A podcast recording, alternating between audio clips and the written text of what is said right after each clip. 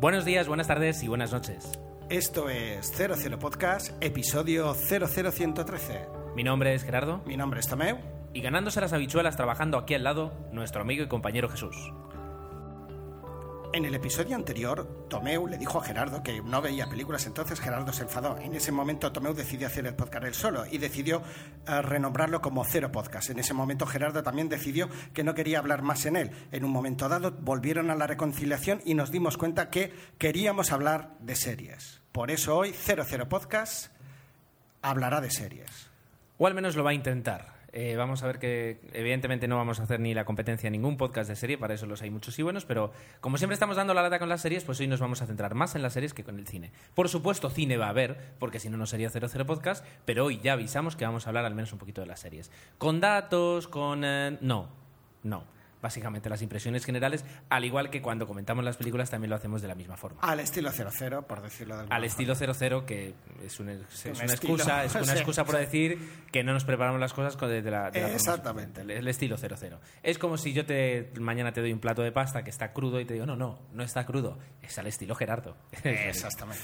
Pues es lo que nos proponemos hacer. Eh, y antes de continuar y de terminar este sumario, que en realidad no es ningún sumario, ya si os, imagináis que vamos a tener secciones un poquito de quincena y luego vamos a hablar un poquito de series y luego vamos a hablar un poco de todos vuestros eh, comentarios, que no han sido pocos y que van, van a dar bastante juego. Eh, yo voy a decir algo y yo creo que es el momento que lo tengo que decir. Eh, yo no estoy enfadado con Tomeu, ni en ningún momento hace dos semanas me enfadé con Tomeu. Eh, es verdad que la broma se nos fue un poquito de las manos. Nos solemos bromear y parece, hacer, parece que hacemos matrimonio. ¿Cómo es? Escenas de matrimonio. a Escenas veces de- sí. Y el otro día a lo mejor se, nos- se me fue. Asumo- O se nos fue, se nos fue. me encanta, no, espera, me encanta. Asumo toda la responsabilidad. Se, nos fue, se me fue un poco de, de las manos la broma y, y- y llegó a quedar incómoda. Yo cuando lo edité luego, eh, porque pensad que yo soy siempre el primero en que lo escucha. Ostras, te estás disculpando, pero ya lanzando puñas no, no, bola, tío. estoy, no, estoy diciendo que soy el primero que escucha siempre el podcast. Me di cuenta que quedaba un poquito incómoda, pero en ese momento ya era un domingo por la noche, ya no se podía hacer nada más, así que así, que así salió. Pero Y bueno, en que pos de la conste- veris- ver- verosimilitud similitud del Que podcast, conste, pues, vale, así que tome por favor, saltándonos todo tipo de protocolo, me encanta eso. Ven, dame un abrazo, hombre. venga, venga. No, no, no, no, que De, vengas de, de verdad, espera, dejo los cascos. Deja los cascos. Ven, ven. A mis brazos. Ya está. Ya Bueno. está, listo. Muy bien. Venga, ya pues somos eh, vamos, empezamos.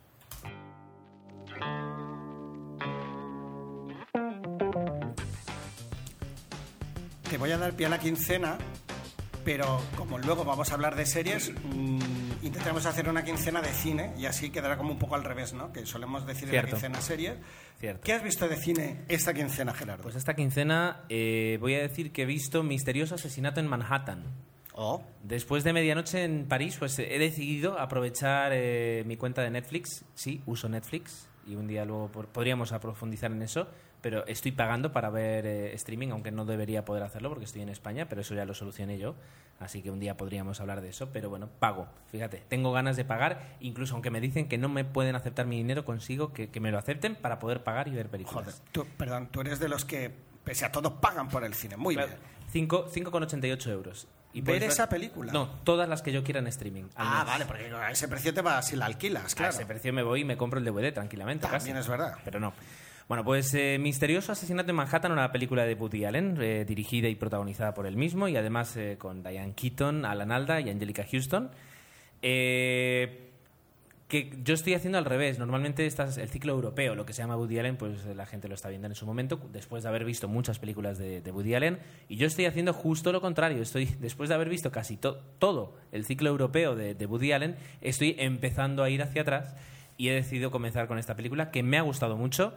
Eh, es muy fiel al estilo, al estilo Woody Allen. Se nota, quieras o no, que estaba más joven. Estamos hablando del año 93 y por tanto, pues eh, podía hacer pues un, papel más que de abuelo, pues de padre en este caso, aunque aquí no, no hay ningún niño en, juego. Y bueno, la típica comedia de enredo, eh, donde los personajes casi casi eh, sobresalen por encima de la historia. Lo importante la historia es bastante sencilla. Eh, sin embargo, los personajes la hacen muy especial. Eh, mención especial para Diane Keaton, que, es espectacular y es, es, más in- incluso más histérica y más histriónica que, el propio Woody Allen. el propio Imagínate. Y, y una comedia pues eh, que refleja además, tiene sus puntos, momentos de Manhattan, muy bonitos además, y, y su momento de música de jazz, que aprovechas muchísimo. Además yo me he creado aquí una lista de Spotify con canciones de, que Woody Allen ha utilizado en sus películas, canciones de jazz. Así que muy recomendable y bueno, la, la recomiendo, la recomiendo sin duda. Perfecto. Me propongo para la próxima quincena traer al menos otra película Otra de Woody más de. Woody Allen. Ujú. Poco a poco quiero ir, eh, quiero ir profundizando en, en Woody. Yo estoy ya con muchísimas ganas. Al final no he podido ir a ver la nueva porque incluso crítica y público se han puesto de acuerdo esta vez, cosa que con Woody Allen es complicado. O sea que muy bien, Y además te la recomendé yo, que debería por supuesto. tener Bueno, un peso, un mínimo. Recomendación de 00. No, también queda mal decir eso, ¿no? Claro. Claro. Que parece que entendemos un mogollón de cine. Eh, Dios- Bueno, no, la gente que nos escucha sabe que. Sabe que no. Muy Touché bien. se dice. Touché. Touché. Eh, ¿Y tú, eh, Tomeo, qu'est-ce que tu as vu Bueno, pues yo tengo un poquito de todo. Eh, ¿Qué te tú? la verdad es que, mira, una de las que me apetecía ver y que ahora ya ha salido mm, hace un par de días en DVD era la película Los chicos están bien, que estaba nominada a varios Oscars. Sobre todo me apetecía porque a mí me encanta Annette Bening y como era candidata, digo, pues mira, es una película que merece ver. Habías visto el tráiler, se ha vendido un poquito como comedia y en el fondo no lo es, eh, tira más hacia un drama familiar donde la relación de, de dos mamás lesbianas con sus hijos pues marcan eh, la película. Los niños quieren conocer eh, los padres a, los cuales pues las mamás fueron eligieron un donante de semen que fue el mismo para cada madre y eh, quieren conocer a ese padre y un poco la relación que se establece ahí. La verdad es que la película está bien llevada, tira más obviamente hacia el drama, no tanto a la comedia. Lo digo porque sí que es verdad que la primera percepción que yo tenía era que tiraba más a la comedia, incluso gana el Globo de Oro a la mejor película de comedia musical y yo no la considero un- una comedia, Bueno, pero pero bueno. En los Globos de Oro, la, la definición, o sea, el drama es muy, muy, muy drama. Melodrama, Y- y- se podría decir. Y la comedia es todo lo que no sea terriblemente drama. Eh, Normalmente los Globos de Oro hacen una distinción un poquito. Pues por ahí mm, va. Curiosa de lo que consideran una comedia. Bueno, la peli se deja ver, igualmente sí que caen algunos tópicos, en otros no, y en algún momento se me hizo pesada. Igualmente a nivel de interpretación muy bien. La recomendaría, me da un poquito de pereza, pero sí que es verdad que la película entretiene. Fíjate que te voy a interrumpir ahora. Interrúmpame. Eh, yo voy a comentar otra película de la quincena que no me acordaba que había visto. Oh, me- se merece esa interrupción. Y no me acordaba que la había visto porque es tan mala Que lo has intentado olvidar de que tú. mi cerebro automáticamente la borró. La película es Bajo el sol de la Toscana con Diane Lane, Yo he visto otra de Diane Lane. el juez Dredd. Pues a mí me gustó Bajo el Sol de la Toscana. Es un pastelito, pero esto te ríes. Ríete tú de los que se quejaban de Come Reza Ama. Come Reza Ama es una película de autor comparado con Bajo el sol de la Toscana. Claro, pero, pero porque el sol de la Toscana es estereotipo en estado puro, vale, pero, la- Pero- cualquier película en la Toscana es que queda muy bien. Ya, pero es, es decir, eh, se han pasado tres pueblos con, le- con los, este- con los tópicos y los estereotipos, Sí. pero tres pueblos. Porque dentro de todo, en Come Reza Ama todavía había algo, ¿no? Es decir, si escarbabas, llegabas a algo. Aunque solo fuera Julia Roberts, ya llegabas a algo. Ah, aquí no. Aquí directamente no. eh, no hay. O sea, yo creo que no había página en el guion. Yo creo que repasaron varias veces el guion para ver dónde podían meter más tópicos. Y claro, la película llega un momento en que pierde toda, toda credibilidad mínima. ¿Vale? Es decir. eh, Yo entré bien en ella. Debo admitir que me dejé llevar y la ves y tienes media sonrisa todo el rato. Pero si la ves con ojos más críticos, entiendo lo que dices. eh, a poquito que quieras, no digo ser crítico, sino eh, decir, bueno, a ver, realmente es decir, todo tiene que ser así, todo, todo tiene que ser tal y como apare- creemos que son en los libros eh, de- mm, canónicos de, de una Toscana, de una villa en la campiña italiana, etcétera, etcétera. Y, y llega un momento en que pierde. Y además, el simple hecho de- del el origen, de por qué ella, no el origen, sino el que de repente ella se establezca allí, ¿sabes? Eh, queda ni no queda ni siquiera explicado. Imagínate. Entonces, eh, nada, una película que, que yo me había guardado hace mucho tiempo. Menos mal, fíjate, yo, yo la iba a ver poquito antes de ir al viaje. O sea, tuve la, la oportunidad de, de- de viajar durante una semana por la Toscana italiana, hace unos años. Y, y me la, tenía ganas de verla por aquello que dices, mira, sacas sitios, sacas localizaciones, que a mí me encantan las localizaciones. Pero algo me dijo, no lo hagas, no lo hagas porque si no luego el viaje lo vas a condicionar demasiado a la película. Y menos mal que no lo vi porque si tengo que luego hacer un viaje condicionado a esa película, me hubiera desaprovechado la mitad del viaje. Así que, de verdad, eh, no la recomiendo para nada. Mira tú. Y ahora habla tú, anda, perdona. ¿Eh? Bueno, pues ya que has mencionado a Daniel Lane, recientemente eh, estrenó Secretariat, que es una película que está basada en hechos reales y cuenta la historia pues, de un caballo el cual consiguió la triple corona. ¿no? Está, es un poco la típica película de superación en que, bueno, mm, ella es eh, la hija de, El padre tiene una granja, fallece la madre al principio de la película y entonces ella decide ir allí y tomar un poco las riendas porque el padre está en una situación de salud que no acaba de ser muy buena. Entonces decide eso y las circunstancias de la vida se encuentra con un potro que promete eh, ser una gran eh, una gran, bueno, ellos ya ven desde el principio pues que puede ser un gran corredor de carreras y esa es la idea, ¿no? Y un poco cómo sucede esa historia. Está basada, creo que lo he dicho, en hechos reales. De hecho, al final de la película hay un pequeño cameo de, la, de ella y en los títulos de crédito, algo ya que empieza a ser habitual, sustituyes el personaje ficticio por el personaje real y eso es algo que me gusta porque así sí que le das un poquito más de toque de, realismo a, la película. ¿Qué ocurre? Hablando de tópicos, eh, la película recae en todos los tópicos. Hay que decir que es una película Disney, por lo tanto, ah, melosa, ah, intentando buscar la lágrima fácil, demasiado quizás y luego, por ejemplo, está John Malkovich haciendo de entrenador del caballo y que se supone que va a ser un gran entrenador, que es el gran entrenador que necesita ese caballo para llegar a los retos eh, que se le proponen. En ningún momento de la película vemos entrenar al caballo, pero realmente él hace ese papel. Entonces es muy chirriante todo. La verdad es que es una película tópica dentro del género de, estas típicas de basada en hechos reales y cómo consigue la mujer superar las dificultades, pero claro, em, es una pena porque al ser una producción Disney es todo muy muy light durante la película, una pena. Tú eh, dos cosas voy a decirte. Una, ¿tú viste Biscuit? Sí, ahora mismo la iba a mencionar. Mucho me, Comparada con Biscuit es muchísimo mejor. Sí, sí que el consigue meterte más en la. Eh, empatizar más.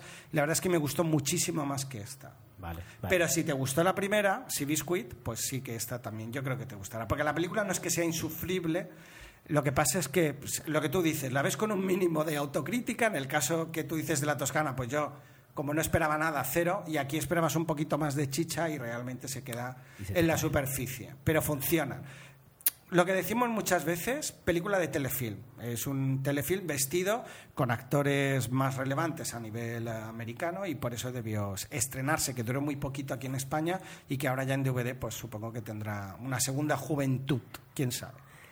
Y otra cosa que te iba a decir es curioso porque a veces seguimos eh, calificando de blandas eh, las, eh, a las películas producidas o, o, con la mano de Disney detrás pero luego te pones a ver según qué canales de televisión y los programas que produce, eh, y son cualquier, dedicado además a, público infantil o juvenil o preadolescente, y son cualquier cosa menos, menos eh, suaves en, los planteamientos de las series. Así que es curioso, ese, no digo doble rasero, pero yo creo que somos nosotros que, que, todavía pensamos que Disney solo produce cosas bonitas y para niños y, y luego, bueno, pues cuando te pasas al plano adolescente, Dios santo querido. Sí, realmente da miedo. ¿Qué más? ¿Has visto algo más? Pues mira, iniciando a mi, a, mi hija en el mundo de los superhéroes, eh, pudimos ver eh, Los Cuatro Fantásticos otra vez, que la primera, que realmente mm, no es de las, de las películas de superhéroes de Marvel que más se haya hablado, pero a mí realmente me parece una peli simpática. En la, en la, cual los personajes pues intentan hacerlo lo mejor posible y el personaje de la antorcha humana realmente está divertido. La vuelves a ver y sí que entre la cosa y la entorcha humana se produce una buena química, a lo mejor no tanto entre los otros dos protagonistas, pero que es una película simpática que me gusta reivindicar porque es verdad que es una peli de acción con el cameo de Stan Lee nuevamente, que eso siempre ya parece que es marca de la casa divertida, simpática y la, la, secuela o la segunda parte no me pareció tan redonda como, como, la primera. Recuerdo que lo dijiste, sí. Típica película de se crean los superhéroes y, y, bueno, y un par de escenas de acción que realmente están muy bien. La escena del puente, donde aparecen por primera vez todos los superhéroes ya donde se dan a conocer, creo que está muy conseguida. Tengo, la verdad es que tengo ganas de, ver esa película, eh, así como la de X-Men que hay ahora en cartelera. Sí, Mm, sí, no sé por qué me da la sensación yo que no tengo ni idea de Cuatro Fantásticos ni de X-Men. Toda esta parte de cómics, la verdad es que debo reconocer que no, no la controlo. Eh, pero me da la sensación de que son frescas películas de acción sin demasiadas pretensiones, con ganas de, hacértelo, de, de hacerte divertir. Sí. De Yo divertirte creo que aquí era esa la vocación y la parte cómica que en algunas películas se intenta y queda coja, yo creo que aquí se consigue.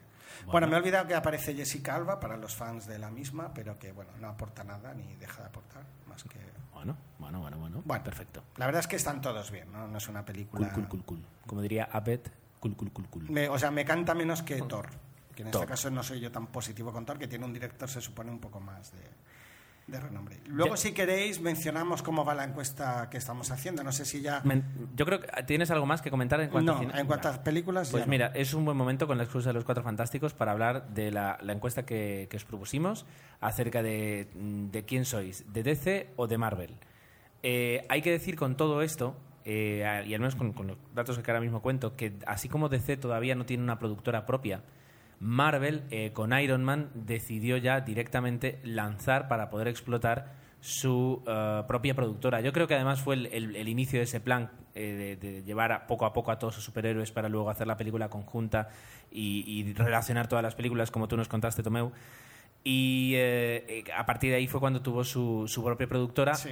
Y lo que comentaban es que la ventaja es que eh, es pequeña, tiene dinero, o sea, se quiere decir, puedes hacer la película tal como quieres, pero es lo suficientemente pequeña para poder hacer las cosas con una ligera independencia de los estudios eh, que, por ejemplo, pues no puedes hacer con, con otras películas de superhéroes. Y de tal vez de- por eso, eh, pues eh, Iron Man, una película como Iron Man con Robert Downey Jr., tenía esos puntos que no tuvo. Aunque también es verdad que la segunda parte de Iron Man ya perdía bastante y se situaba un poquito en, Claro. en- en lo más habitual, pero la primera sí que fue muy diferente, yo creo. Es decir, el, el planteamiento eh, y eso lo hace. Todo esto lo sé no porque sea un estudioso del cine, sino porque me compré la edición de coleccionista del DVD de Iron Man y eh, tenéis más de dos horas de extras que yo realmente os recomiendo de toda la creación de- del producto de, como película de Iron Man. ¿Del primero o del segundo? Del primero, Ah, primero. yo no tengo esto. Sí, sí, sí. Pues mira, haz una cosa, tú comenta ahora si quieres cómo va la votación, que yo me voy a servir un vasito de agua. Perfecto. Pues mira, viendo, la verdad es que la hemos dejado ya unos 15, 20 días, se han obtenido 101 respuestas y yo iba haciendo seguimiento ah, desde el principio y curiosamente casi siempre iba a la par el empate técnico y Marvel estaba por encima y se ha mantenido así siempre. Con lo cual, 57 respuestas estáis a favor de Marvel. Algunos ya habéis dejado la justificación de por qué en los comentarios y ya os diremos qué habéis dicho. Y luego están las adaptaciones de DC que han obtenido 44 votos y el 44% de, de, en este caso, de- del porcentaje. Gana, te diría que por los pelos se puede decir, eh, Marvel con 57 votos. Pero, ya me servido el agua, pero es curioso.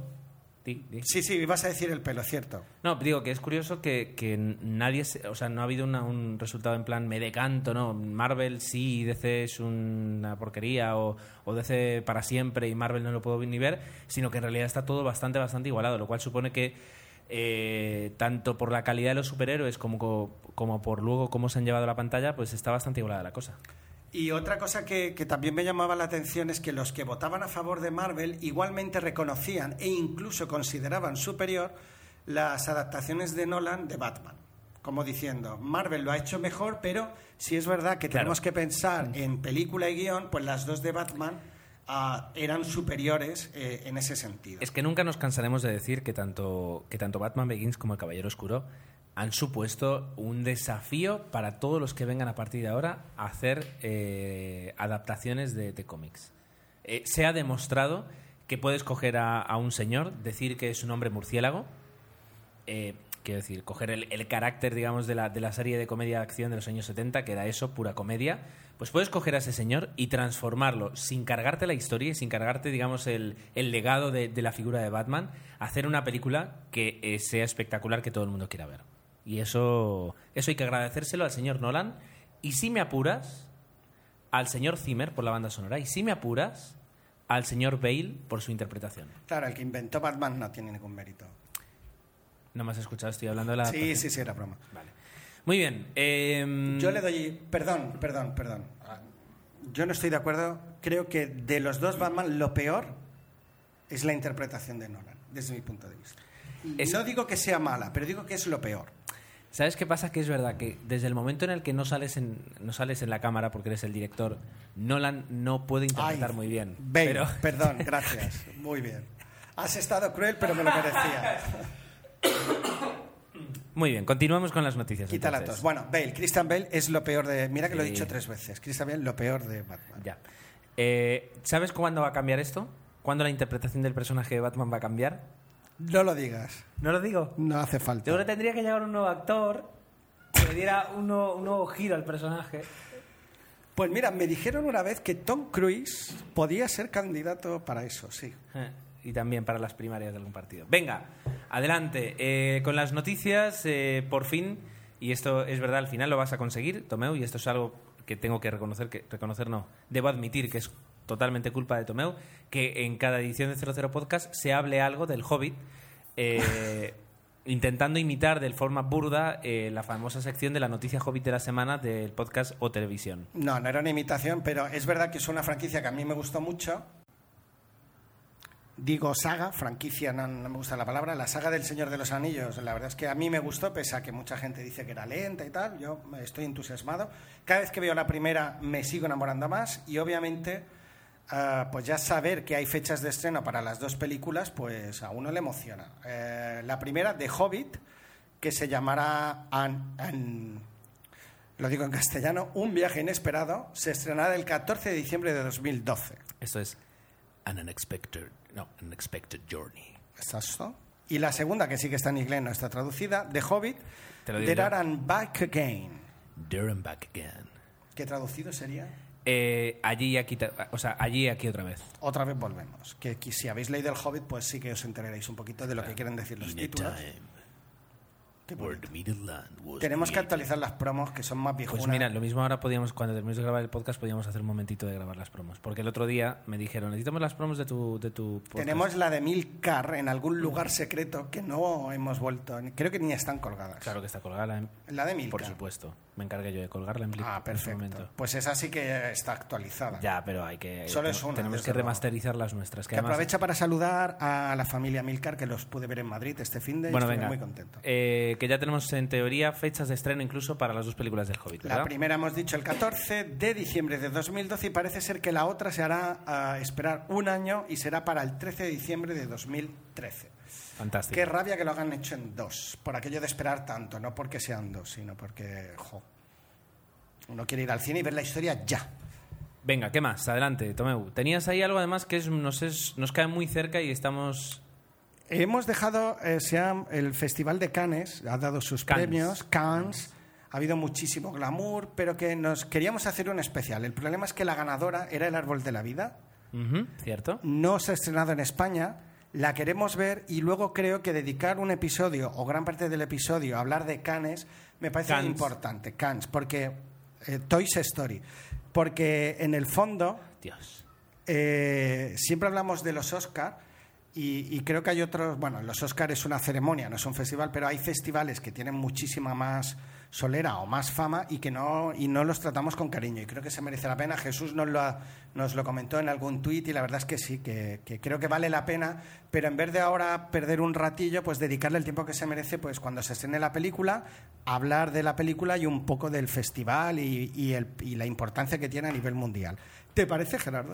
No, yo creo que es, eh, eh, puede ser muy interesante eh, si hablamos de eso. Así que por mí, adelante, adelante. Entonces, lo que estábamos diciendo, hay una noticia, bueno, saltó una noticia la semana pasada. La verdad es que mm, en ese momento pues se nos queda bastante lejos el, el grabar el episodio y por tanto no sabíamos cómo iba a ir.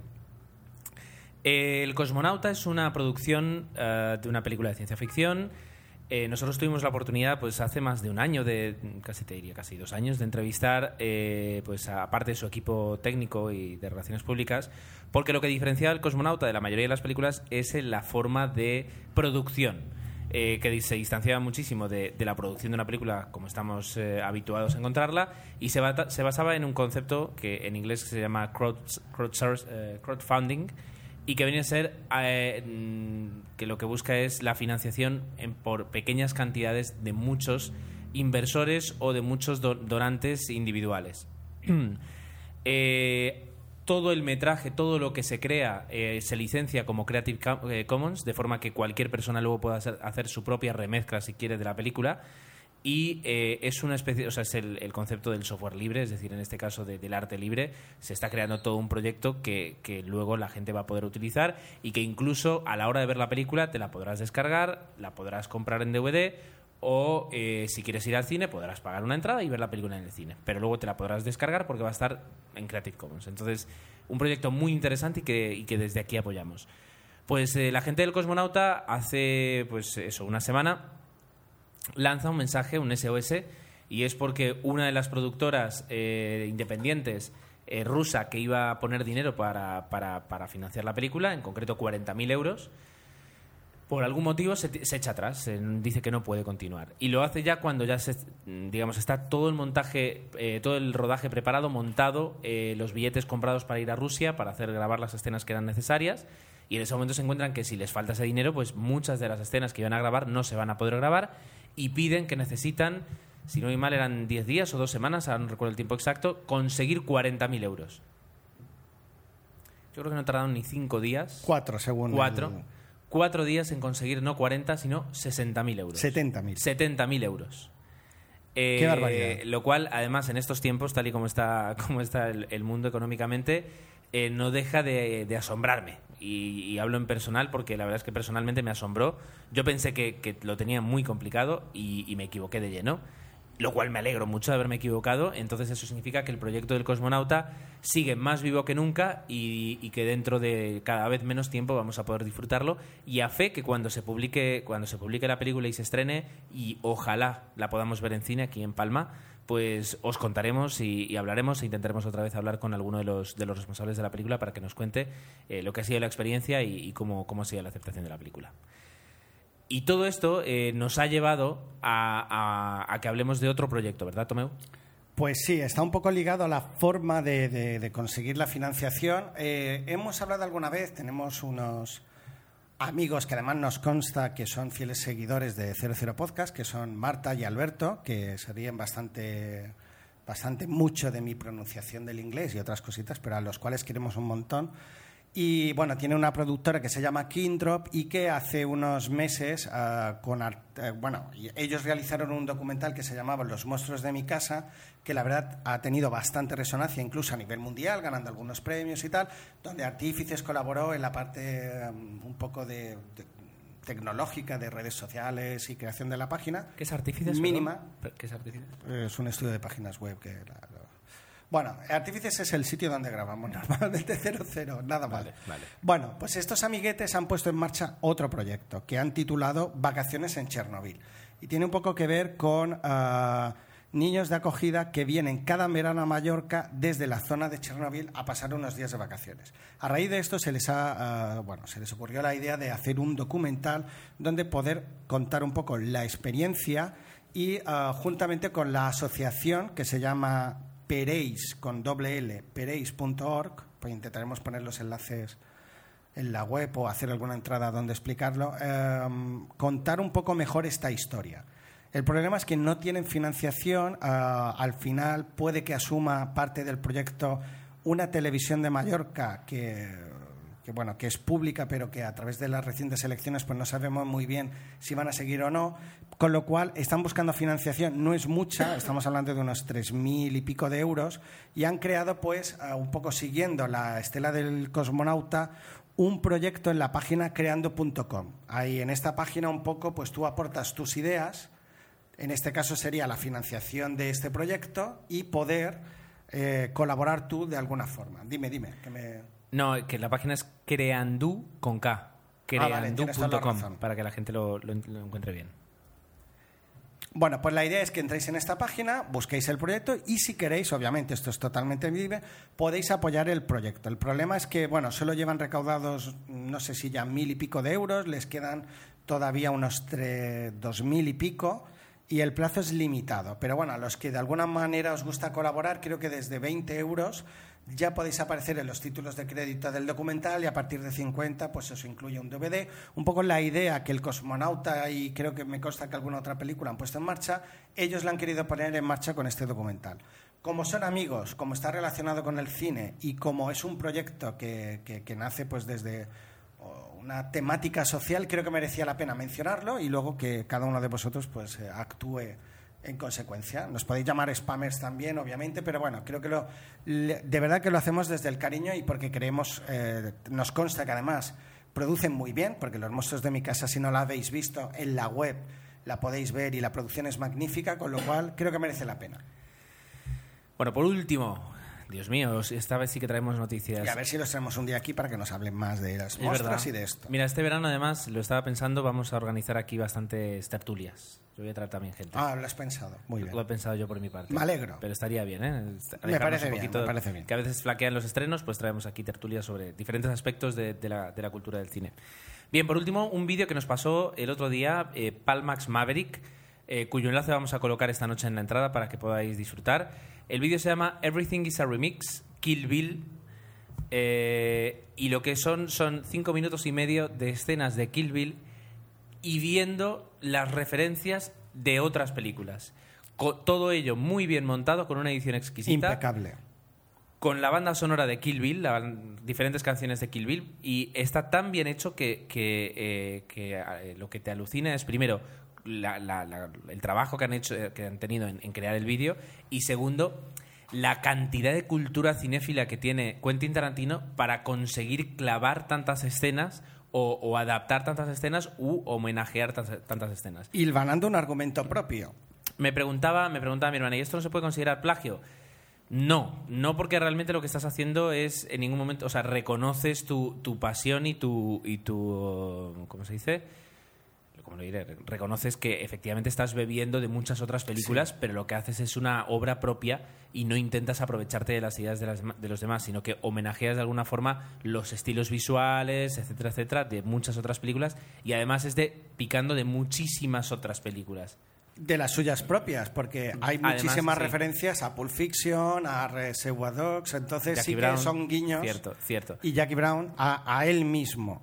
Y además, en algunas autorreferencias, uno de los actores protagonistas aparece en la propia Kill Bill, con lo cual todo creo que forma parte de un conglomerado que él tiene en la cabeza y que de alguna manera luego plasma en imágenes. Ver el vídeo es muy revelador igualmente. A mí es verdad que el primer momento dices, estará plagiando, pero no, es que ha bebido de tanto cine que ha sido capaz luego de crear su propio estilo, incluyendo parte de esas escenas. Es brutal.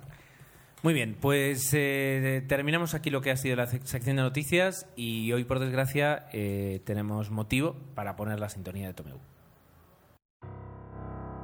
El cine muerto con tu Fiol.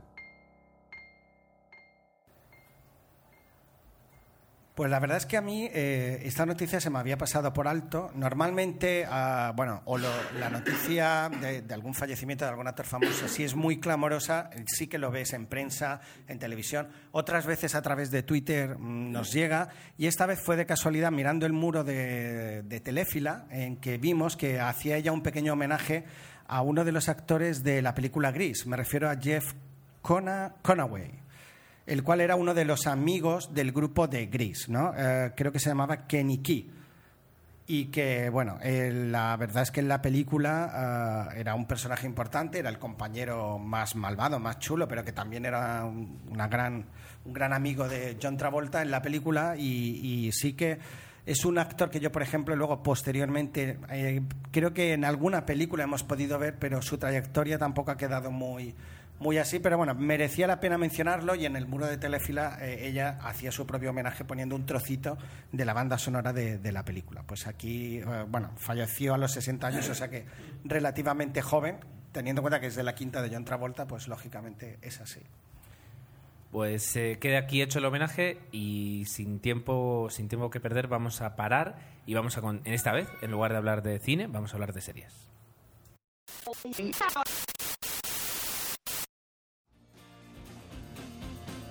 el podcast de Palmas. Un podcast sobre Magic the Gathering, informática, fricadas y un poco lo vaya surgiendo. lo podéis seguir en http barra barra el podcast de palmax.blogspot.com Así de sencillo. Nos vemos pronto. Hasta luego.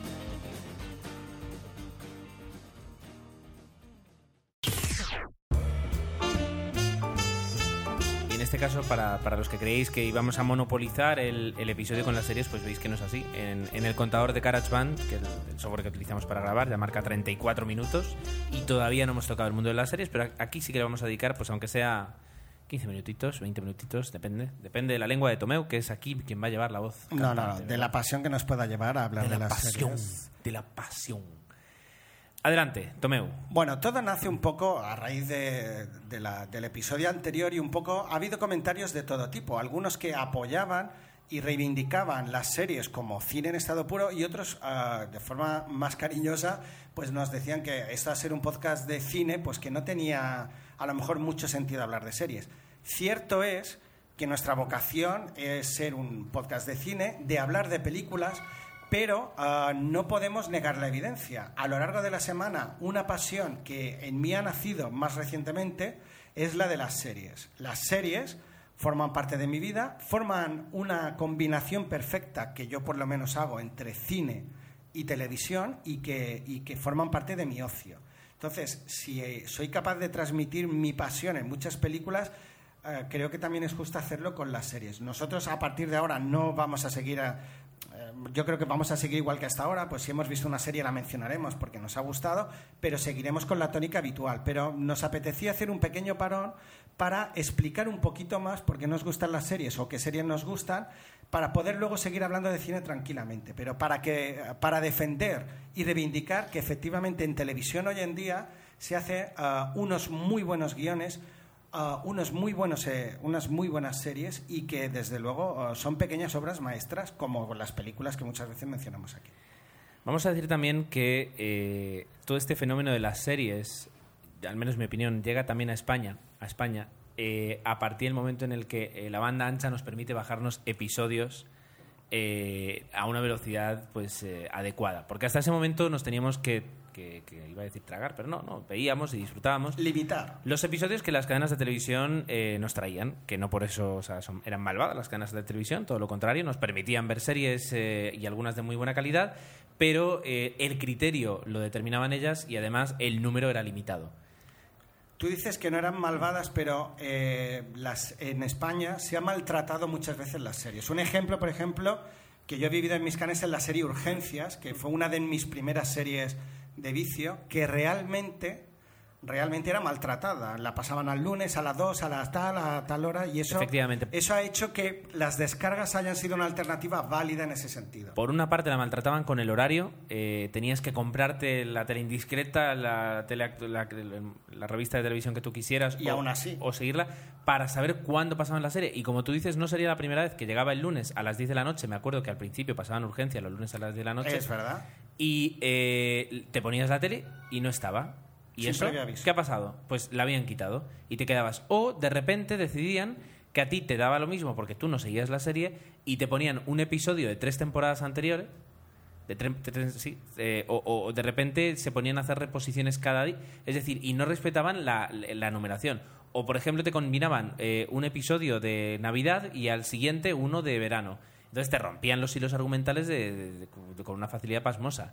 Ahora mismo, por ejemplo, Telecinco, eh, perdón, Antena 3 sigue mal y la Fox y la Fox mucho peor que Antena 3 Eh, sí. sigue maltratando eh, su serie de oro que es Los Simpson, que después de 20 años siguen siendo líderes de ausencia, de, au- de ausencia De audiencia en su franja todo lo contrario, de audiencia, eh, cogiendo 14 episodios y repitiéndolo semana tras semana cuando hay más de 200. Eh, vale que a lo mejor solo tienes esos 14, pero te están dando muchísimo rédito y tendrías que, cuidarlos más. Como tú dices, en el momento en el que, eh, gracias a Internet, tenemos, tenemos el control, nos sentimos de alguna forma licitados a ver las series, ya que primero no tenemos que esperar un año y medio a que lleguen y se doblen, cuando además, eh, por el tema de Perdidos, la última temporada, se pudo comprobar que puedes hacer un seguimiento de una serie con muy poca diferencia de tiempo. Eh, yo creo que una semana, dos semanas es admisible, pero que, por ejemplo, aquí, si no voy mal, eh, tra- eh, prácticamente seis meses desde que se estrena Dexter a- en Estados Unidos hasta que llega aquí y se dobla Que lo sé. pues no tiene sentido. Eh, y la gente que quiere seguir las series, pues ahora tiene una forma además mucho más ordenada y que gracias a diferentes webs puedes hacer un seguimiento perfecto y, y saber que si sale el lunes en Estados Unidos, el martes por la mañana la tienes descargada y sin ningún problema. Además, en versión original subtitulada, que para los fans de la versión original es encima mucho mejor.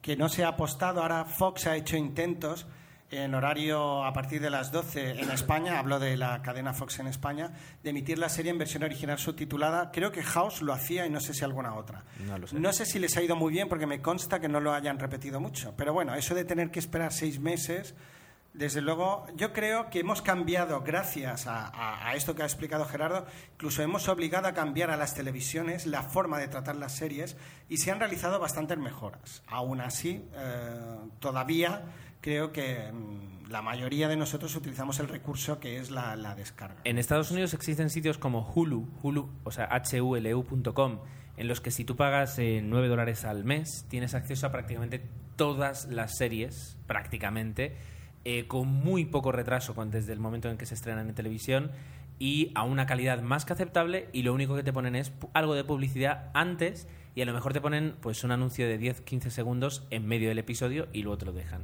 La ventaja es que puedes disfrutar de series, ahora te voy a decir, una que me acuerdo que está, eh, Canción Triste de Hill Street, por ejemplo, y puedes ver todas las temporadas de Una de Canción las Triste clásicas Hill de- Street. Cosas que normalmente aquí para conseguir tienes que... Es muy, muy raro, o sea, puedes conseguirlo en descarga, pero es bastante complicado. Series muy raras eh, conseguirlas en descarga. Y si te tienes que ir al DVD, pues tranquilamente puedes estar pagando 30 euros la, las temporadas por temporada. Incluso, sí, por temporada, sí. Entonces, eh, esa es el- la irrupción del mundo de las series, el cómo lo descubrimos y el cómo de repente pues van llegando series eh, que nos hacen verlas de, de otra manera y no como, como las, las veíamos hasta entonces. Claro, el auge también de, la, de Internet, de las redes sociales, hace que el boca a boca sea mucho mayor. Eh, nosotros no, no queremos eh, profundizar ya más en, en lo que sería el origen. Sabemos que a partir de los años 90, pues en Estados Unidos las cadenas de pago empiezan a producir sus series propias y se van dando cuenta pues que eso eh, provoca grandes audiencias y que la gente se va haciendo seguidora si ha enganchado el guion y, bueno, la serie está. ¿Qué ocurre? Um, yo distinguiría un poco pues, entre las series, obviamente, entre las series americanas, que creo que están a años luz, las series españolas, que tenemos mucho que aprender, pese a que alguna vez se han hecho las cosas bien. Eh, lo, de- lo que es verdad que las series aquí las hacemos muy a la española y muchas veces a la comedia fácil, al chascarrillo, y nos dejamos la serie seria. Creo que Fox ha estrenado ahora a- hace poco una de producción propia española, en la que está basado en unos, creo que son psiquiatras, le ha dado un toque más serio. Entonces sí que podemos hacer series. Lo que pasa es que es verdad. Yo ahora me refiero a Doctor Mateo, que es una serie que está triunfando ahora en España y obviamente a nivel de interpretación está años luz de las americanas. Y luego están las británicas, que con menos episodios, eh, muchas veces son seis, a veces las temporadas de las series inglesas la mayoría son seis episodios, en contra de los veintitantos de las americanas, pues que creo que también están haciendo producciones muy buenas. Tienen producciones muy buenas. Y luego también recordemos, y eso es verdad, y yo me acuerdo un- unas declaraciones de, eh, de los responsables de Hospital Central cuando comenzó, que decían que el presupuesto de toda una temporada de Hospital Central era el presupuesto de un episodio de urgencias. Es cierto. Entonces, evidentemente, eh, la calidad no puede ser la misma. Pero bueno, aquí a veces con el, el que mucho abarca poco aprieta y, y se han intentado hacer producciones demasiado, demasiado ambiciosas eh, y, luego pues fallan de interpretación o fallan de, de algo tan sencillo como meter luz. Yo recuerdo que cuando se estrenó Cuéntame, una de las series españolas que nos guste más o menos, y la verdad es que yo vi unas, unas cuantas temporadas de Cuéntame, Yo no he visto nada, curiosamente. pues eh, una de las mayores cosas que, que nos llamó la atención era lo bien recreada que estaba en la España de los años 70 o, o 60, empezaba en los 60. eh, desde el- ya di- directamente el, el color, todo el color de la serie es un color que a nosotros nos recordaba eso y luego la iluminación, las paredes, el sonido, la ropa, eh, los diálogos con diálogos propios de esa época, porque a veces tú ves eh, series españolas de, de instituto en los que en- los niños hablan como si fueran catedráticos en derecho, entonces eh, todo eso hace que pierda credibilidad. Eh, lo cual significa, y siempre lo hemos dicho, que en tanto cine y en este caso series, en España se puede hacer igual de bien. Claro. Falta- faltan los fondos, falta creer en ello y falta el presupuesto. Eh, perdón, el- las- las- los medios a veces técnicos que, que tienen un coste. Y el presupuesto, eso. Pero bueno, aquí yo sé que está sonando aquí mucha Tu cosa. móvil, Lo sí. sé. Sí, es que, claro, hay que, hay que decir que mientras grabamos esto me estoy perdiendo la keynote de Apple. Tiene mucho mérito. Y claro, están empezando a llegar los replays que no quiero leerlos para que no me joroben aquí el, el- la emoción de descubrir. Bien, Tomeu, eh, vamos a entrar un poquito en materia si te parece. Eh, ahora, si yo te digo rápidamente y sin explicar demasiado tampoco, pero eh, ¿qué series estás viendo? Mm, sí, no, no, no. Tengo. La verdad es que llegas a hacer un, lío. eh, mira, voy diciendo y si quieres te doy mi valoración y si tú la has visto, pues me das la tuya. Lo digo porque hice una lista rápida y las voy mencionando no por un orden especial, sino más de memoria que otra cosa. La primera es Anatomía de Grey, una serie que ya creo que va por su séptima temporada, en la cual está ambientada en un hospital y es un culebrón a la americana. Lo que pasa es que es verdad que los diálogos, las interpretaciones y luego las escenas pues están muy logradas, a años luz de lo que podríamos llamar hospital central. ¿Por qué la veo? Pues es verdad que tiene un rollito simpático, hay aquí bastante pues amiguismo, eh, las historias de amor. Las series lo malo que tienen cuando son tan longevas es que ya eh, todo el mundo se ha acostado con todo el mundo, todo el mundo conoce, los nuevos personajes te cuesta entrar, pero bueno, a mí es una serie que pues, la veo con mi mujer, me es agradable y paso un buen rato. Sí, pero eso pasaba también con urgencias y, por ejemplo, en urgencias nunca te cansabas de los personajes que iban llegando. Estaban tan bien, tan bien incorporados que, que ni te das cuenta. Lo que iban pasa entrando y que saliendo. mm, a partir de, bueno, no diré de la desaparición de Josh Clooney, que fue muy temprana, a urgencias ha costado mantenerse, ¿no? Y, y la verdad es que ha tenido temporadas muy, muy flojas, pero que ha sabido luego compensar bien. Yo, eh, urgencias, que es otra de mis, estaría dentro de mis favoritas de toda la vida, la he visto, he visto sus 15 temporadas, todas enteras. Y la verdad es que fui fan de ella y me supo muy mal que acabara, pero era necesario que acabara. 15 son muchos. Desde luego que son muchas. Dos que te encantan y sé que has visto. Big Bang Theory, que las podríamos calificar como sitcoms, porque son de duración inferior a 50 minutos, están No, en unos son 20. 20, 23. Y Community. Gracias a Community. ti, por cierto, que no, no dejaré de agradecértelo. Son dos series similares un poco ¿no? en el planteamiento. Mira, por, por lo que yo veo, series que tú y yo compartimos en cuanto a sitcoms, y, y tendrías que explicar luego lo que es una sitcom por si alguien no lo sabe, pero muy brevemente te pido, Tomeu, porque tampoco nos Bueno, son comedias situacionales, pocos escenarios y de duración inferior, como hemos dicho antes, a 20 minutos. Y que están grabadas con varias cámaras a la vez. Por tanto, en una sola escena eh, grabas diferentes planos que luego puedes montar. Entonces no tienes que estar repitiendo cada escena, como por ejemplo se tendría que hacer en una serie que, mítica que, que hay que hablar, eh, que, que es Doctor en Alaska, una de las mejores series que yo he visto jamás. Pues ahí pues no tienes que hacer eso, sino que tienes varias cámaras y entonces vas cogiendo planos. Bueno, pues eh, yo me diría a tres. A tres Y que eh, suelen tener sit- público. Exacto. Tres sitcoms, que sería una es eh, Cómo conocí a vuestra madre, Community y Big Bang Theory. Las tres son muy diferentes entre sí. Eh, si tenemos que decir dos parecidas... ¿qué Bueno, que estás siguiendo, porque ¿Eh? te dejarías una mítica que es Friends.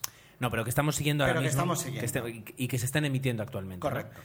Eh, por una parte, eh, Big Bang Theory fue una, una serie que en su momento tuvo muchísimo, muchísima fama por el hecho de, de que abrazaba la cultura, la cultura geek y la cultura nerd, eh, pero que yo al menos he decidido de momento...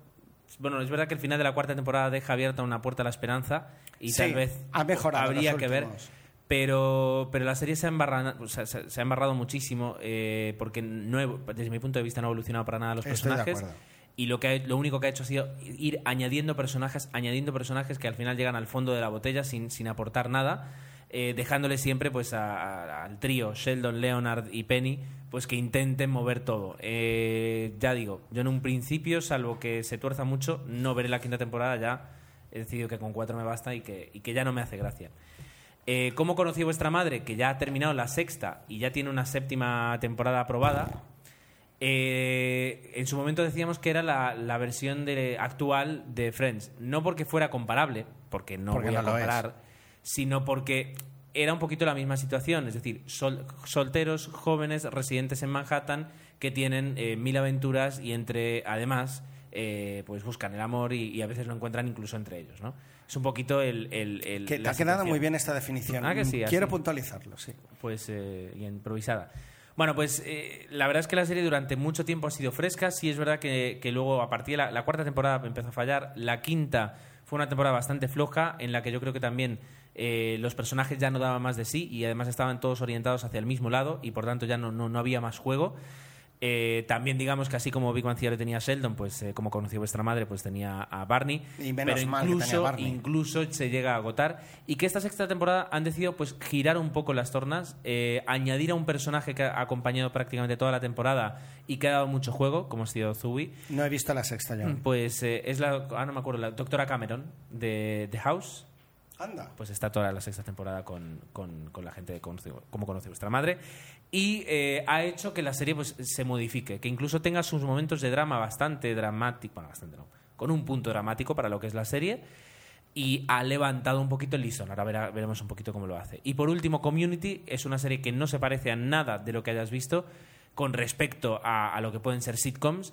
Puesto que aquí, yo siempre le explico lo mismo, coges a seis personajes que son totalmente diferentes y muy radicales y poco creíbles, si me apuras, y lo que haces es usarlos como base para contar cualquier historia que se te ocurra, desde cualquier punto de vista que se te ocurra. Pero ¿no crees que Community no existiría si no existiera previamente Big Bang Theory? No digo No, que beba no, de la no, misma, pero el hecho de que exista un Big Bang Theory hace que seas más atrevido. Para nada, para nada. Te veo muy seguro. Seguro porque, porque desde mi punto de vista la serie está planteada de forma muy diferente. Big Bang Theory son cuatro Pero hablamos de también un grupo friki, en teoría. Pero es que, pero es que Community no es un grupo friki.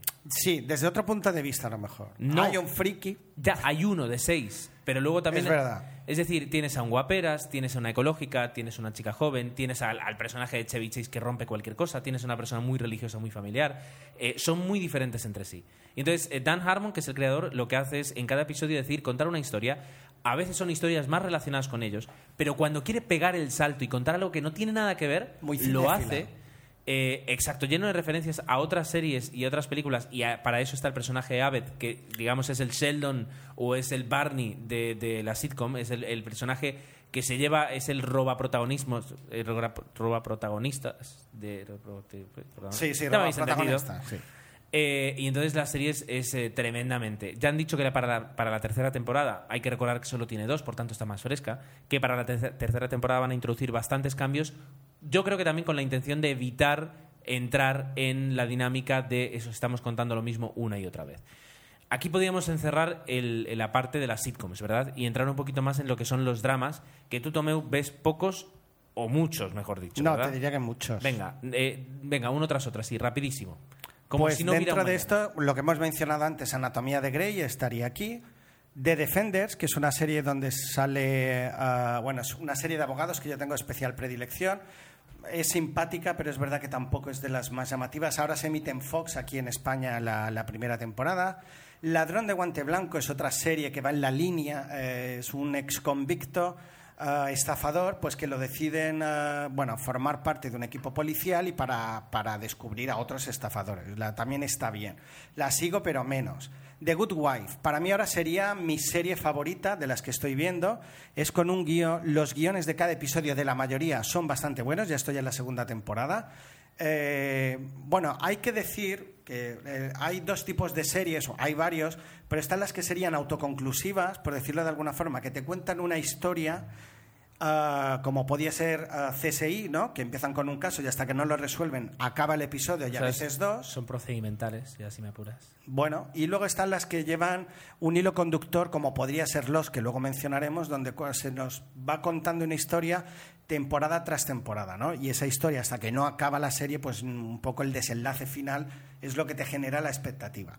El caso de Good Wife es ah, autoconclusiva, son episodios, es otro drama judicial eh, ambientada en un bufete de abogados, donde cada trama está muy conseguida y paralelamente está la historia de ella junto con la relación con su marido, que también está muy logrado. ¿no? Entonces creo que aúna muy bien eh, el poder darte un episodio que acaba, que a mí me gusta porque te vas a la cama y has visto una buena historia, pero te deja esa, eh, esa parte del drama eh, te genera expectativa de cara al siguiente episodio. Saben jugar muy bien con eso. Para mí sería la recomendación de las que estoy viendo ahora. Y otra fantástica, eh, que también habéis recomendado vosotros y que no me canso de recomendar, que es Misfits.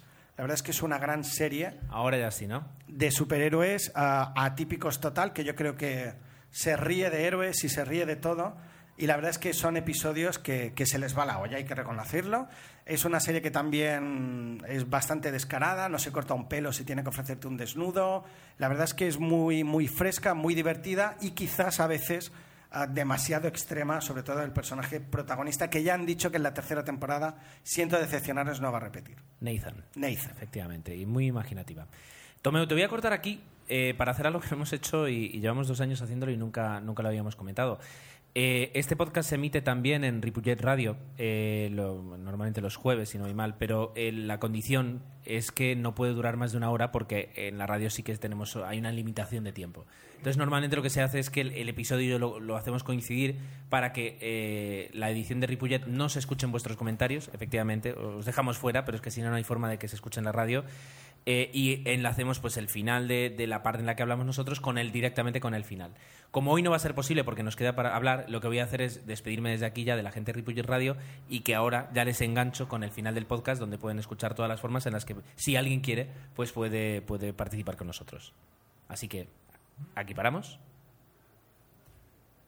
Y ahora ya continuamos y Tomeo te dejo hablar porque deja- esto ya no, es bueno, para, ya- para la gente de 00. Para ir cerrando, ah, dos series más que estoy siguiendo. Ya he mencionado, una es española, Doctor Mateo, que es verdad que ya está, no sé si cuarta, tercera temporada, bastante desgastada, porque si algo suelen hacer es repetir constantemente.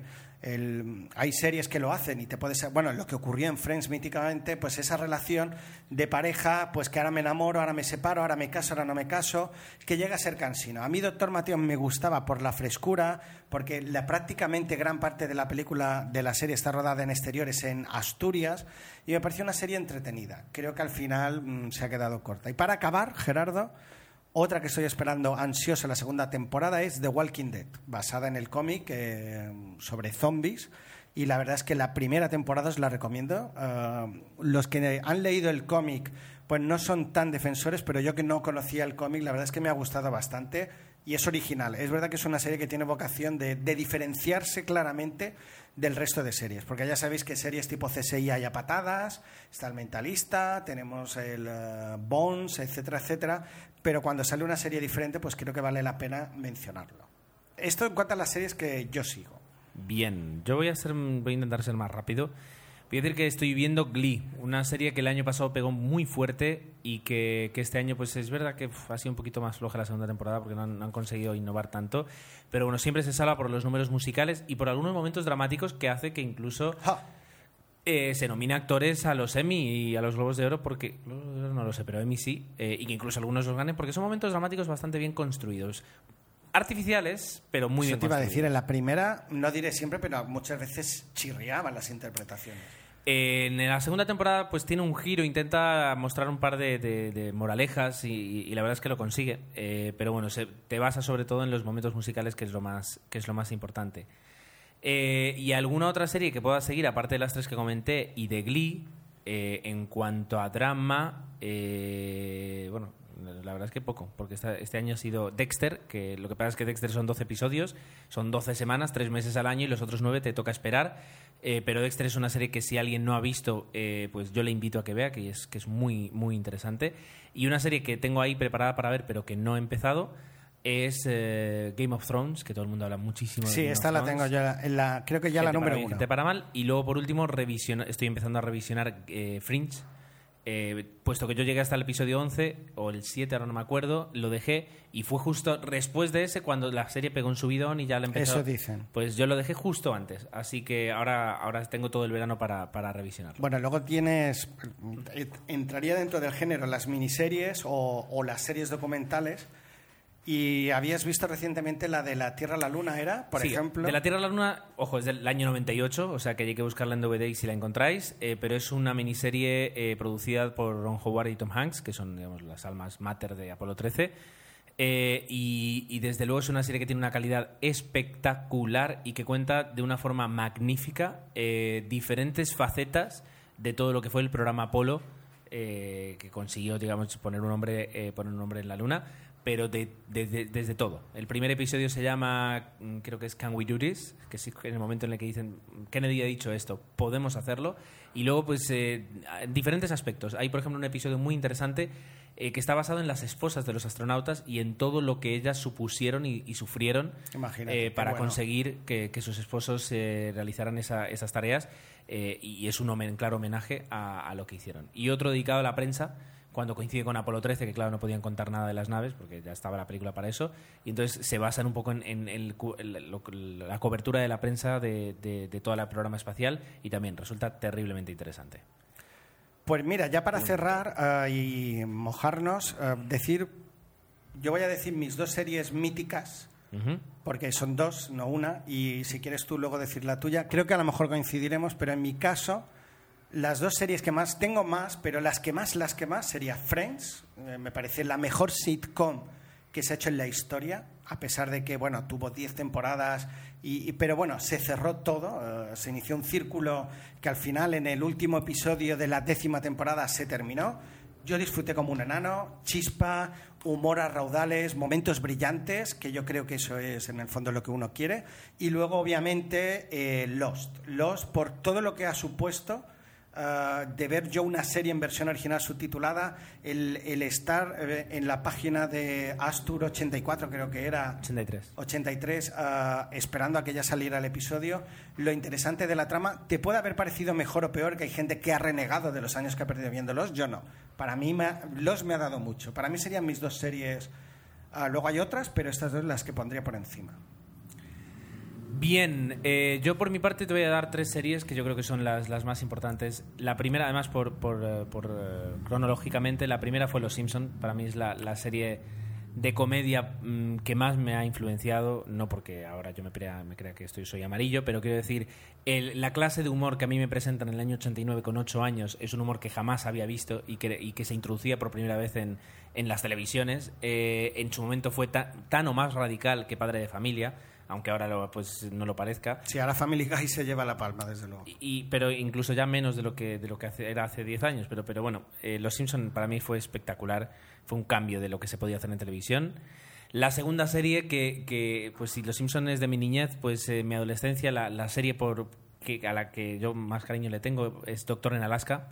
eh, que me demostró que en televisión se podían hacer cosas muy diferentes y muy interesantes y que le podías tener un cariño especial a toda una serie y a todos los personajes que había dentro y que se podían hacer cosas muy bonitas. Y por último, Lost, la serie de mi juventud, por decirlo de alguna forma, ha sido Lost, eh, que supone un antes y un después, ya no digo en, en el mundo de las series o del cine, sino en el mundo de la creación audiovisual. Eh, Sí. No porque no, no digo un listón, no estoy diciendo un listón, estoy diciendo un antes y un después. Eh, existe una forma de ver todo después de Lost y, y de- y antes de Lost. Eh, ahora lo tienes en cuenta a la hora de, de comparar, a la hora de mil cosas. Así que Sí, y el tratar al público como, como seres inteligentes y, y- y a veces quizás- como seres inteligentes y a veces como, como pardillos Sí. eh, a la hora de llevarte por un lado Sí, y por otro. Pero bueno, es, Es muy interesante. Pero bueno, es Lost. Tomeu, ¿te Creo parece que al final- Sí, ¿te parece que cortemos aquí y así sí. dejamos tiempo para los comentarios que también tienen, tienen su derecho a entrar? Me parece bien, Gerardo. Pues eh, vamos allá. Obviamente, dejar la puerta abierta a vuestras series favoritas y si lo queréis decir en el blog, genial. No, hombre, claro, por supuesto.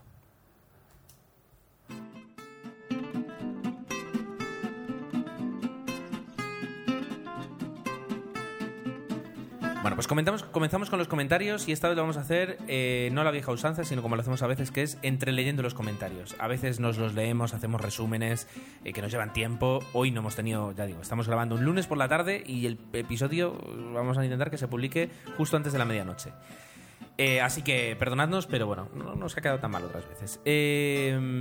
Dice Teléfila, que por cierto la podéis encontrar en Diario de una cinéfila y Diario de una teléfila, eh, que los Gremlins eh, que era muy buena y que el cine de los 80 nunca volverá con bichejos y mucho humor.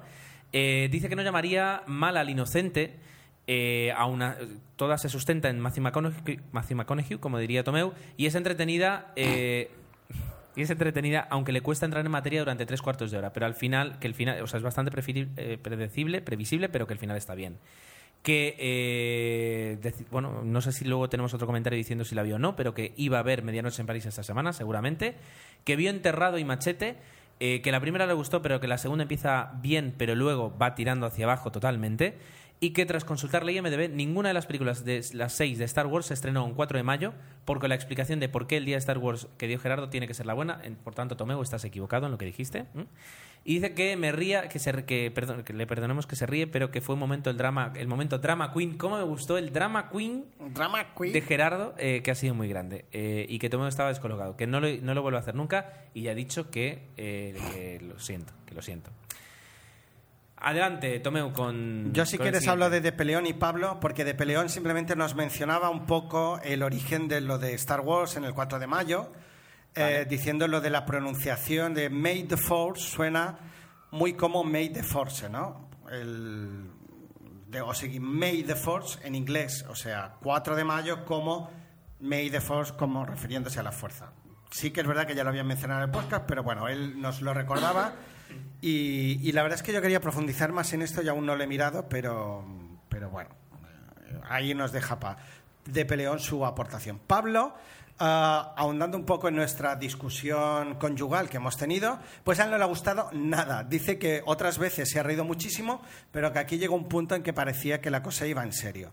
De verdad que no lo iba, pero es verdad que ah, el comentario que le hice a Gerardo fue totalmente improvisado. Me salió en ese momento, porque es verdad que me hizo mucha gracia y en ese momento, pues salió la broma tal como salió y puede haber quedado mejor o peor, no era nuestra intención, pero de verdad que fue improvisado y puede haber quedado mejor o peor. Pero bueno, que él dice que podíamos hacer un podcast de dos horas, efectivamente, hemos hecho un podcast no de dos horas, pero de una hora sobre series, y que para él sus series que sigue ahora, pues son House, que yo tuve en mi momento de seguir a House, pero es verdad que se repetía bastante, han dicho que ha mejorado, Glee y Big Bang Theory, eh, que le han resultado decepcionantes.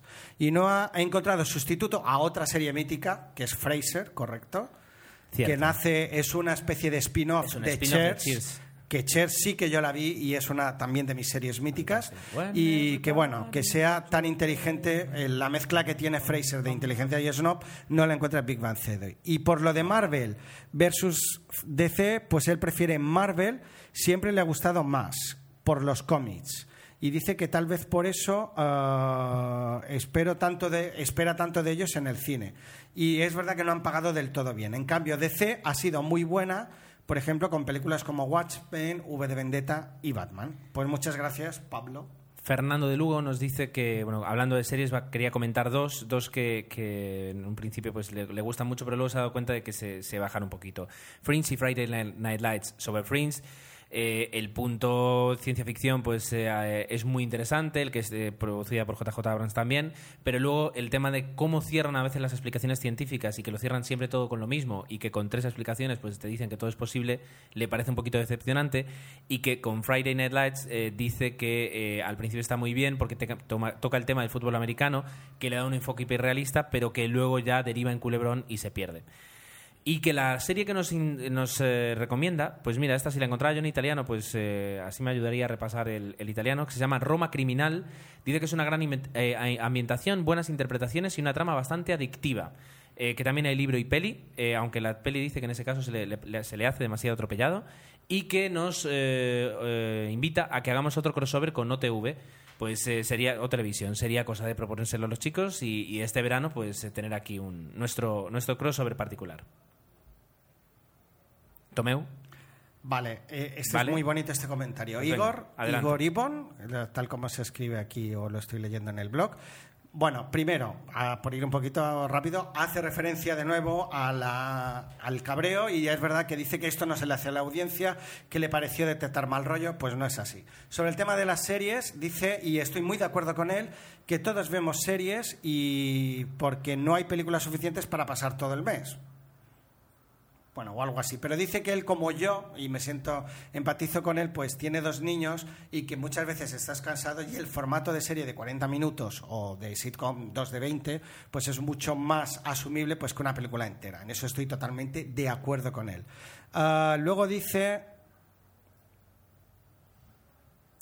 Sí, Pone, como habéis comentado, con The Good Wife. Vale, bueno, que las palomitas en el cine, un poco lo que decíamos, mientras no molestes al prójimo, pues cree que es lícito. Pero dice que incluso ha visto gente que llevaba bandejas de pasteles al cine.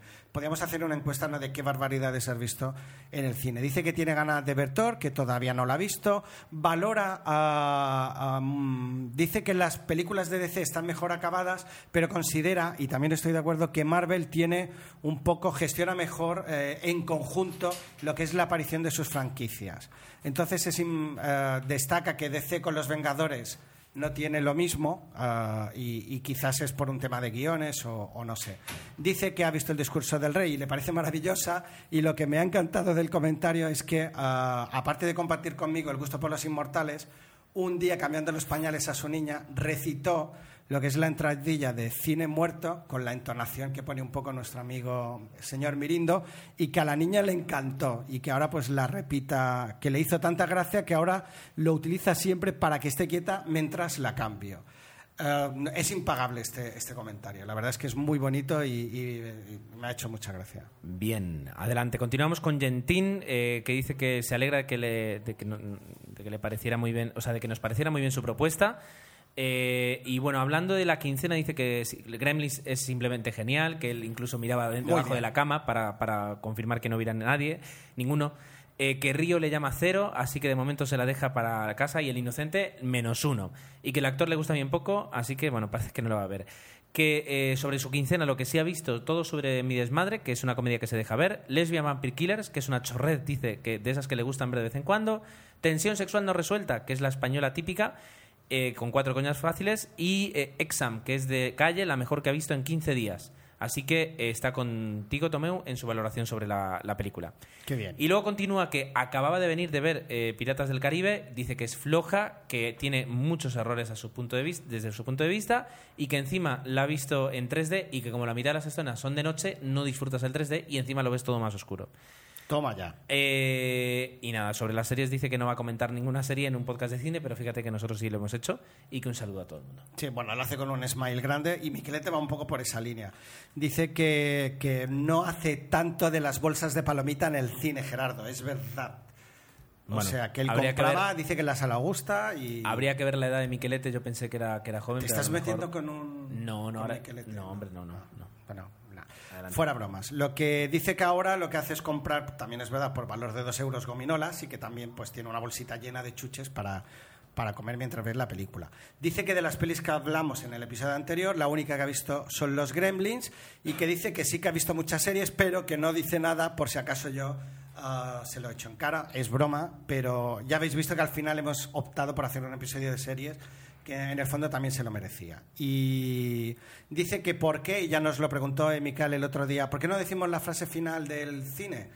Pues porque a veces nos lleva mucho curro encontrarla, otras veces por, por Y- velocidad, no sé. Y ahora nos vamos a hacer los ofendidos. Y porque como durante casi tres años nadie hizo prácticamente jamás un comentario, Alguno dijimos, hubo. algunos dijimos, esto es que la gente no lo escucha. Y entonces dejamos de hacerla. Pero bueno, ahora que nos lo pedís, a lo mejor en el futuro sería chulo re- Esto es, lo de la mujer en el futuro es como cuando tus hijas te dicen, vamos a ir a Euro Disney, y tú, bueno, va a Alguna más adelante. Sí, correcto. Veo que has pillado, has pillado la onda, güey. Ey, ¿qué pasó? Bueno, eh, ya está, Tomeu, ya. Tienes que, Sí, ya hay que ya resumir mejor los comentarios, ¿eh? ¿Estamos de acuerdo? Que hay, que resumir los, hay que resumir mejor los Ah, me- comentarios. Te- te pero exce- este ha sido te cortito comparado Ya, pero te excedes un poquito, un poquito. Porque ya te estás metiendo Mira. conmigo. Date cuenta, me pides disculpas al principio. Ya, ya, pero si haz las Eh, cosas Estamos bien. intentando imitar otra discusión, no vale No, la pena. haz las cosas bien. Bien, Telefila dice que ayer finalmente vio Medianoche, Medianoche en París.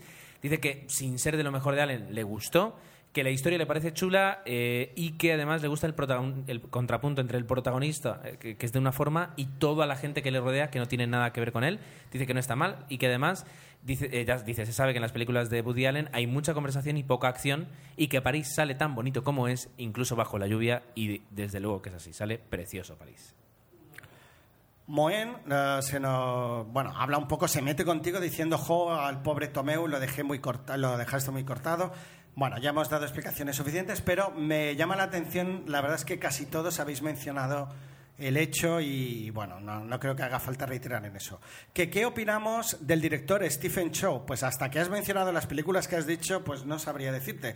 Pero yo sí que he visto Shaolin Shocker y Confusion, las dos.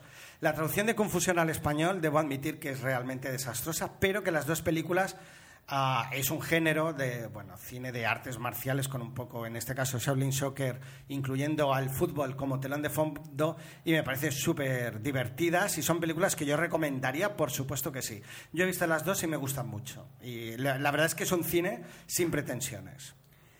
Tenemos el comentario de Gentín que dice que justamente cuando vio Confusión que hubiera matado a algún doblador. Eh, y Estoy luego, de acuerdo.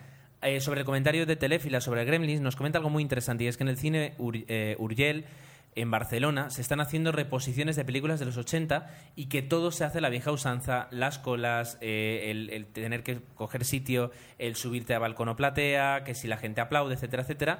Y fíjate que han puesto pelis del tipo Alien, Terminator, Encuentros en la tercera fase, Acorralado, O sea que es un poquito vuelta a tu juventud, Tomeo. Yo creo que, que tendrías que ir. Y de que este mes de. Qué eh, buen acorralado. La este- daban ayer en la tele. Este mes de junio es el último que lo hacen antes del verano y que el 2 de junio es Robocop y Carretera al Infierno, el 16 de junio Harry el Sucio y Taxi Driver y el 30 de junio Regreso al Futuro y ET.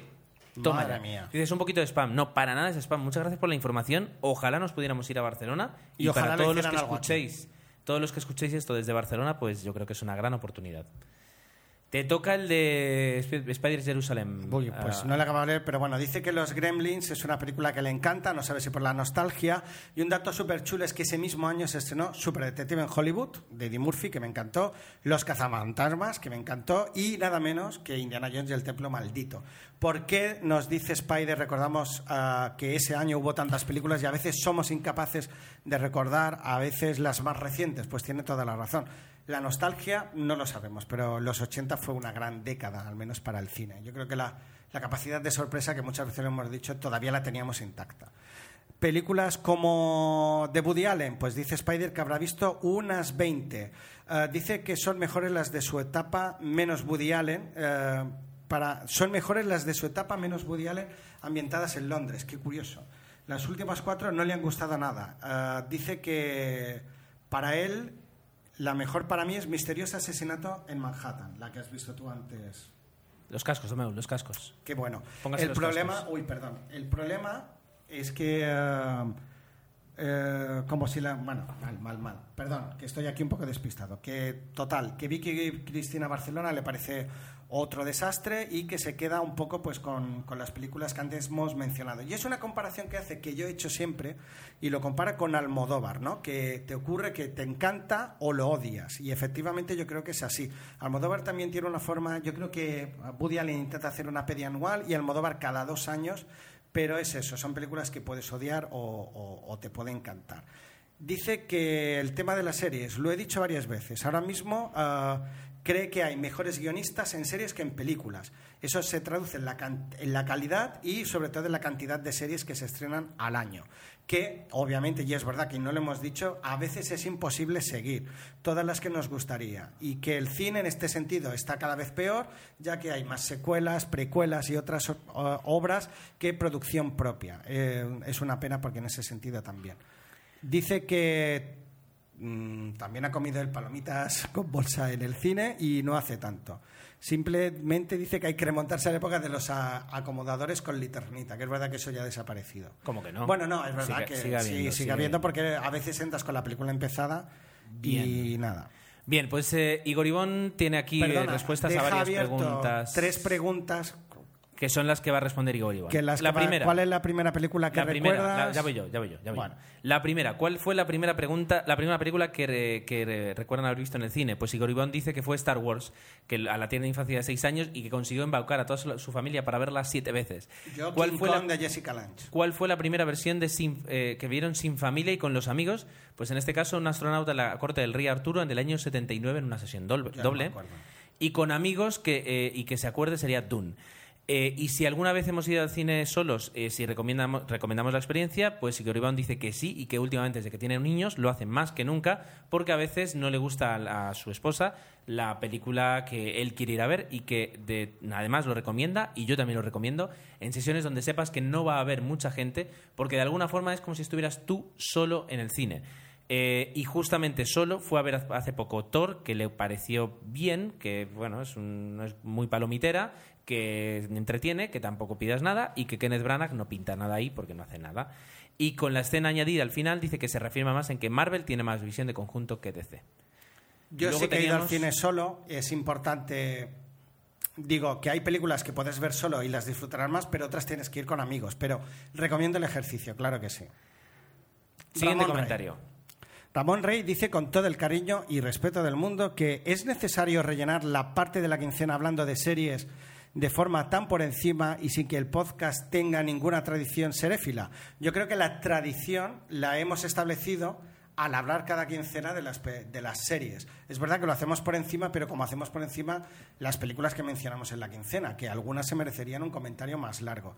Yo creo que hacemos bien, creo que lo vamos a seguir haciendo y, y un poco respondiendo a Ramón, pues el episodio de hoy venía a- a darle un protagonismo que no se lo hemos querido dar otras veces, pero que hoy se lo merecía. Pero yo creo que sí que hay que hablar de ellas en las quincenas.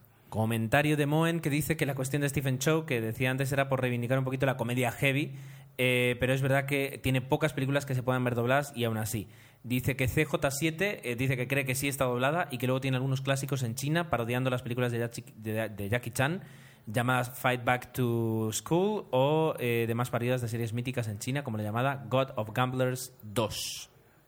Bueno, Gentin responde que ah, recomienda ir al cine solo. Lo malo es que no puedes comentar las películas. Que dice que Superman 4 fue la primera película que recuerda haber ido al cine, con su hermano también. Y con amigos cree que fue el protector más desafío total. Jolín, buen programa doble. Y su primera película solo fue Dark Water, en versión original japonesa. Luego tenemos el comentario de Fernando Lugo que dice que lo que quería hacer era plantear una pequeña batalla pelis versus series, eso no es lo que hemos hecho exactamente, y que respondiendo a Spider eh, le dice que la primera que fue a ver con sus hermanos fue Regreso al Futuro 2 y ojo, le- lo que le rompió y normal fue que antes le pusieran el tráiler de Regreso al Futuro 3. Quien haya visto la 2 y la 3 eh, te, te darás cuenta que te revientan la película. de la Totalmente. película. Y que la primera que fue a ver con amigos fue Tango y Cash. Dice que no era recomendada Qué para mayores de 13 años Qué y que buena. fueron los malotes porque fueron, fueron jóvenes. Qué grande Tango y Cash.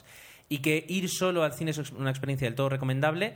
eh, que fue a ver enterrado y, y se alegró de no ir a verla con amigos porque la sensación no hubiera sido la misma. Eh, y un saludo a todos. Y dice que son, es de los que no les molesta que eh, se hablen de series. Pues fíjate, aquí, de hecho, eh, hemos hablado de series.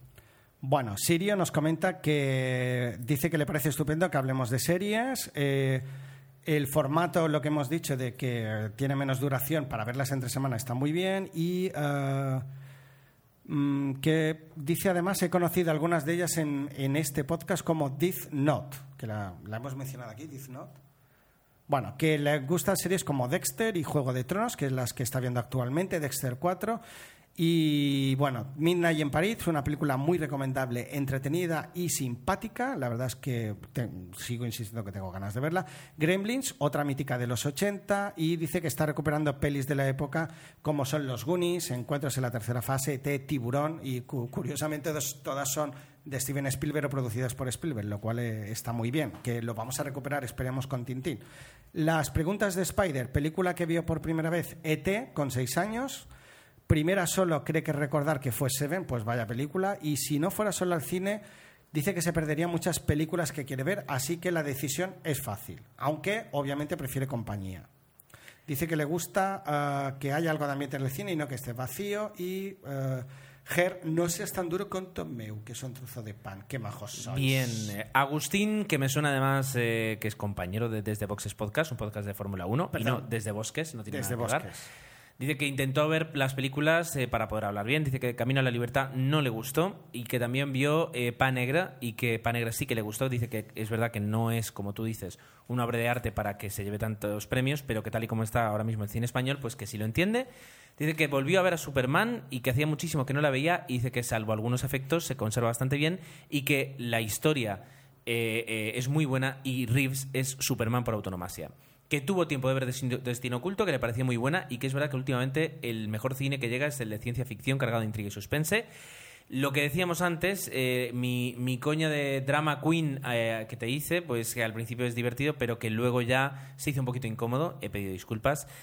Y por último, correspondiendo a Spider, la primera vez que fue fue a ver los Goonies, eh, que recuerde, y de- bueno, y, y- con mis primos, o sea, y con sus primos, los cuatro solos, eh, la segunda también. Y que nunca ha ido solo, pero que seguramente lo haga. Dice que se arrepiente de haber visto películas, por- de no haber visto películas por no haber tenido con quién ir. Por último, Rebeca Sánchez hace una defensa a ultranza de Kathy Bates, eh, la actriz que ya mencionamos en el episodio anterior, y yo estoy de acuerdo, es una gran actriz que ahora parece ser que se prodiga menos en el cine, pero que hemos podido ver bueno, en Revolutionary Road, Ultimátum a la Tierra, pero bueno, yo creo que una de las grandes míticas películas de Kathy Bates es Tomates Verdes Fritos, que si no lo Por habéis visto está magnífica y es un melodrama precioso y divino de la muerte.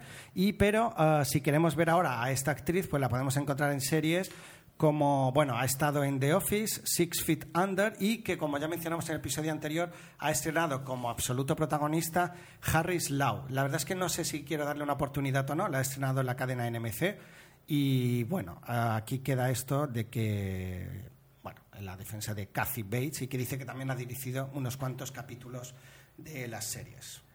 Muy bien, pues hasta aquí. Esto es lo que ha dado el podcast de sí. Y lo que vamos a hacer será un cierre rápido diciendo que bueno, estamos muy agradecidos de que nos hayáis escuchado, que nos sigáis escuchando los que nos escucháis regularmente, eh, que este ha sido un podcast diferente. Hemos intentado, pues eh, a falta de cine, pues buenas son series. Y la idea es eh, volver a la senda normal, no intentamos aquí cambiar de temática, pero bueno, es decir, siendo conscientes de que las series nos gustan mucho y por qué no hablar de ellas de vez en cuando en nuestro podcast. Eh, nos podréis encontrar dentro de dos semanas en 00podcast.es, como es habitual. En nuestra página de Facebook podemos hablar de cine, facebook.com barra 00podcast. Eh, y también podemos eh, tuitear, si queréis, y, tener pequeñas conversaciones muy divertidas acerca del cine en twitter.com barra 00podcast. También, por si acaso queréis leer lo aburridas que son nuestras vidas, os vamos a dar las cuentas personales de nosotros tres. La de Jesús es arroba gescortés, la de Tomeu es arroba tomeu00. Y la de Gerardo es ger7. Y por supuesto, para cualquier cosa que nos queráis enviar, tenemos nuestra dirección de correo electrónico disponible es en 00podcast.gmail.com. Que eso me recuerda que por cuestión de tiempo ya no podemos hablar de mails, tener en cuenta que ya son las 9 de la noche, esto se edita antes de las 12, pero que o lo contestaremos directamente o en el siguiente episodio haremos mención de los mismos. A lo de que son las 9 de la noche alguien podría decir haber editado, haber grabado antes y tendría razón. Bueno, tendríamos que contar la historia. De dos semanas en 00 Podcast. Hasta luego. Gracias.